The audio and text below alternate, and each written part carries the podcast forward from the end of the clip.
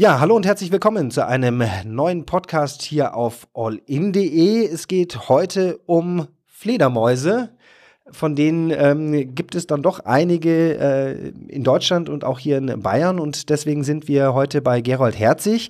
Gerold Herzig ist gelernter Koch, aber heute hier bei uns in seiner Funktion als Fledermausexperte. Hallo und herzlich willkommen. Herzlich willkommen. Herr Herzig, ähm, Fledermäuse ist für Sie so eine Art Hobby. Ähm, das ist jetzt aber kein ganz alltägliches Hobby. Wie kommt man denn dazu, Fledermausexperte zu werden? Gut, wir waren in den 1970er Jahren mit meinem Bruder, war ich zusammen in den alten Bergwerkstollen in der Rhön. Und dort haben wir eigentlich nach Feuersalamandern geschaut und deren Larven in dem Höhlenbach. Und erst beim Rausgehen, beim Verlassen des Stollens haben wir dann gesehen, in den Bohrlöchern an der Decke hingen lauter Fledermäuse. Im Winterschlaf völlig hilflos, also schützenswert. Und daraufhin haben wir einen Antrag gestellt, dass dies vergittert wird. Und das wurde auch natürlich sofort getan, weil alle Fledermäuse ja vom Aussterben bedroht sind. Was ähm, fasziniert Sie denn so an dem Thema Fledermäuse? Insbesondere die Lautäußerungen. Deswegen äh, beschäftige ich mich auch überwiegend mit den Lautäußerungen der Tiere und der Artanalyse anhand der Lautäußerungen, was ja ganz wichtig ist, weil bei dieser Methode keinerlei Störungen für die Tiere entstehen. Ähm, viele von uns wissen es, äh, Fledermäuse orientieren sich mit sehr hochfrequenten Tönen. Wie muss man sich das vorstellen? Das ist ja eine unglaubliche Leistung, oder? Ja, also sie senden Laute aus im Bruchteil einer Sekunde. Die sind meistens so sechs, zwei bis sechs Millisekunden lang, also Tausendstel orientieren sich dann äh, nach Hindernissen oder Nahrungsinsekten, die angepeilt werden. Die Echos werden im Kopf umgerechnet in ein Bild. Und deswegen wissen die Fledermäuse genau, das ist ein Nahrungsinsekt oder ein Hindernis.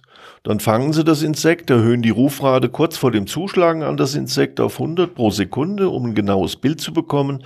Und das Insekt hat eigentlich keine Chance. Jetzt ist aber Fledermaus nicht gleich Fledermaus. Wir haben äh, relativ viele oder dann doch einige Arten hier bei uns in der Region, oder? In Deutschland gibt es insgesamt 25 Arten. Äh, es werden auch immer wieder neue Arten noch entdeckt. Die letzte, die entdeckt wurde, war 2001. Das war diese Nymphenfledermaus. Ich selbst habe 1996 eine neue Art für Deutschland entdeckt im Südhessen. Äh, das ist die Mückenfledermaus, weil Auenfledermaus und sich überwiegend von Mücken ernährt, hat man sie Mückenfledermaus benannt. In Allgäu gibt es circa 13 bis 15 Arten. Ich sage immer circa, weil wie gesagt, wenn neue Arten entdeckt werden, kann man das nicht so genau sagen. Wandern die dann zu oder waren die schon immer da und wir haben sie einfach noch nicht entdeckt? Die waren schon immer da. Also momentan findet keine Zuwanderung aus dem Süden statt, außer bei der Alpenfledermaus vermutet man, dass sie durch die Alpentäler langsam zuwandert. Ich hatte schon mal den Verdacht im Ammerseegebiet, es hat sich aber nicht bestätigt, haben wir eine Genanalyse gemacht. Anhand der Kotpellets äh, war da eine kleine Bartfledermaus, wobei die Nymphenfledermaus und Alpenfledermaus verwandte Arten sind. Ähm, Sie haben gerade gesagt, äh, wir haben hier in der Region so in etwa 13 verschiedene Arten. Was sind das für welche? Kleine, große? Es gibt ganz kleine Zwergfledermäuse fast in jeder Ortschaft zu beobachten. Ja, dann gibt's mittelgroße Arten wie die Langohrfledermäuse, auch fast in jeder Ortschaft vertreten, können im Rüttelflug auch bei kühler Witterung, wenn die Insekten nicht mehr fliegen, noch die Nahrungsinsekten anhand der Laufgeräusche auf den Blättern ablesen. Dann haben wir die großen Arten in Kirchen beispielsweise. Wir haben hier am, an der Iller in der großen Kirche über 300 Mausohren als Wochenstube mit Jungen im Sommer. Und momentan habe ich, wie gesagt, einen großen Abendsegler da, ist eine waldbewohnende Fledermausart, die zweitgrößte hier in ganz Deutschland. Das klingt jetzt so, als hätten wir reichlich Fledermäuse hier in der Region und als gibt es da keine großen Probleme, was, was Bestände angeht, oder? Im Moment ist es so, dass, also wir hatten Einbrüche in den 50er, 60er Jahren durch das Ausbringen vom DDT über den Wäldern und Wiesen, großflächig. Das sind Pflanzenschutzmittel. Ne? Genau, ja. Und das ist mittlerweile ja schon längst verboten worden. Wir können aber immer noch Rückstände nachweisen in toten Fledermäusen. Das heißt, gerade in den Waldfledermäusen, die Insekten, die sie im Waldboden entwickeln, tragen immer noch DDT in sich offensichtlich. Ähm, es ist so, wir haben also hier in Bayern, wie gesagt, 13 bis 15 verschiedene Arten.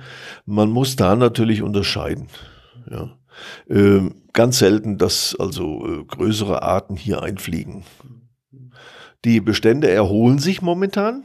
Ja, von einigen Arten, nicht allen Arten, weil teilweise die Quartiere doch drastisch verloren gegangen sind, auch in den letzten Jahren. Zwergfledermäuse, Wasserfledermäuse, die sich immer über der Wasserfläche orientieren, nehmen momentan zu.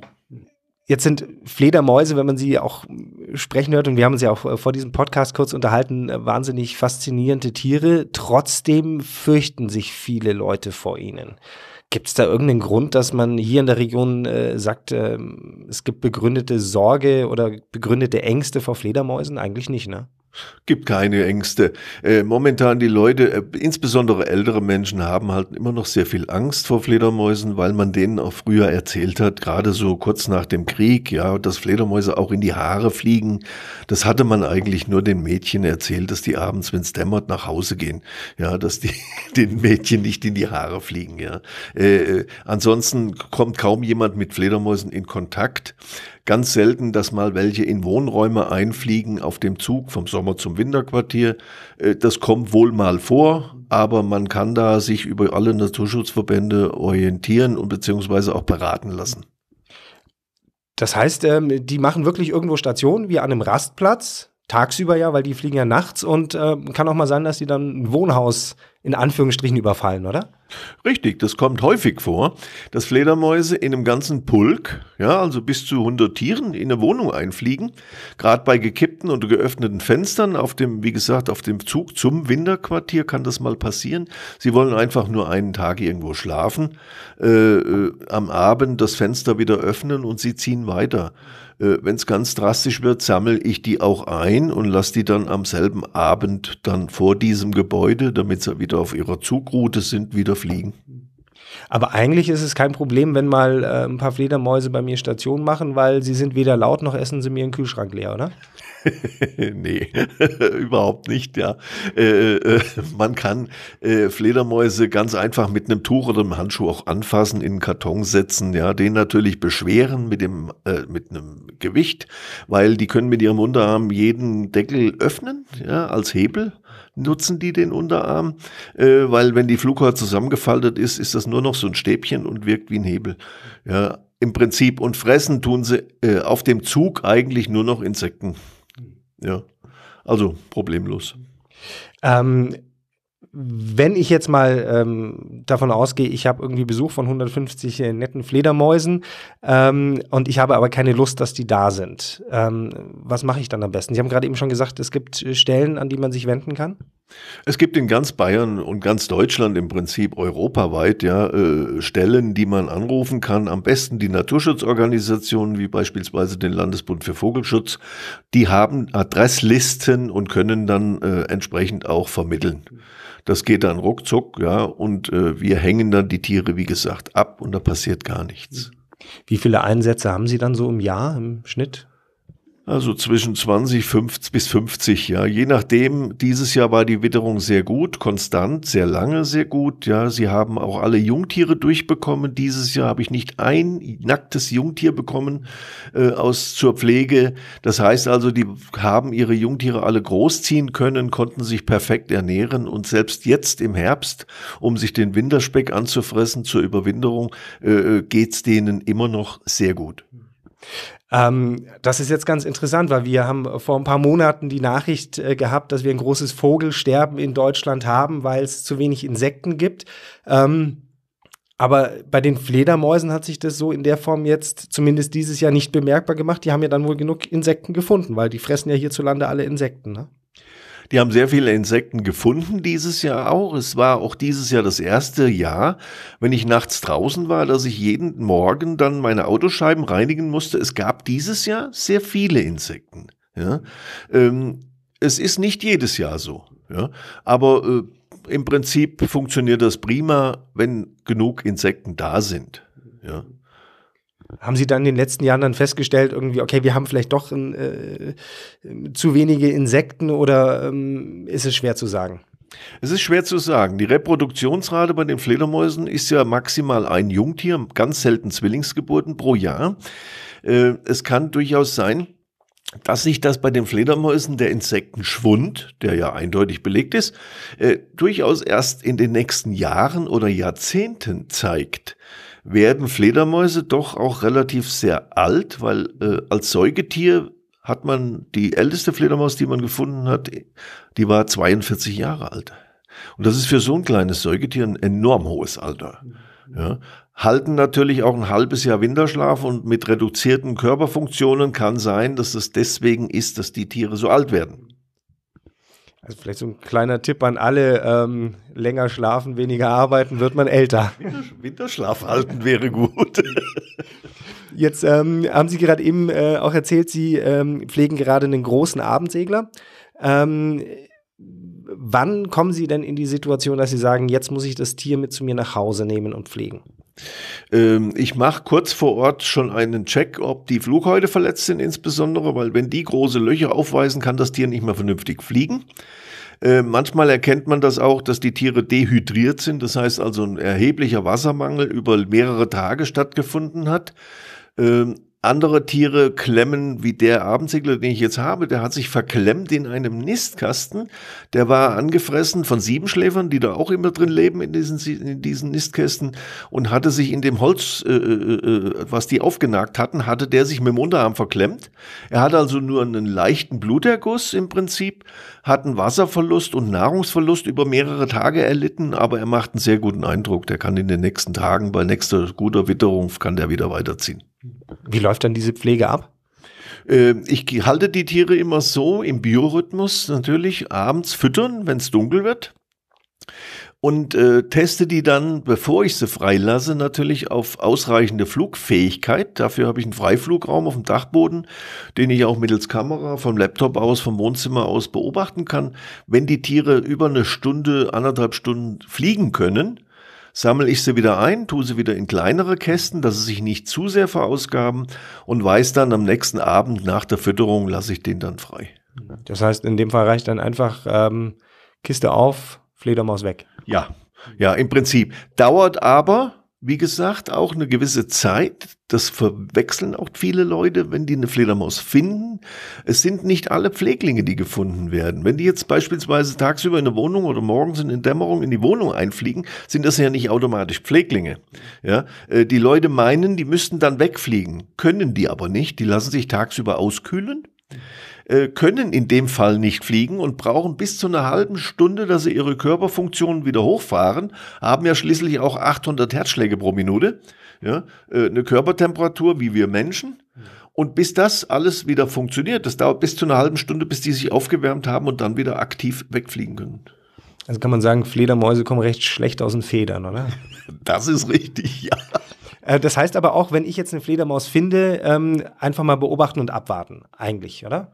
Im Prinzip ja. Ich gebe auch vielen Leuten den Tipp, ja, versucht sie einfach abends wieder an die Hauswand zu setzen, alle Katzen wegsperren. Die Katzen hören leider diese Ultraschalllaute live, wo wir einen Detektor dazu brauchen.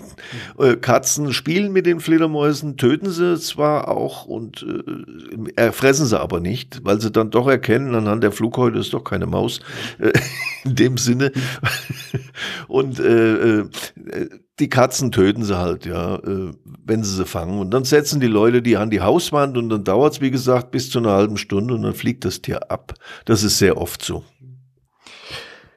Was war denn so die kurioseste Situation, die Sie bei so einem Einsatz mal erlebt haben? Oder gab es irgendwie außergewöhnliche Orte oder, oder was auch immer?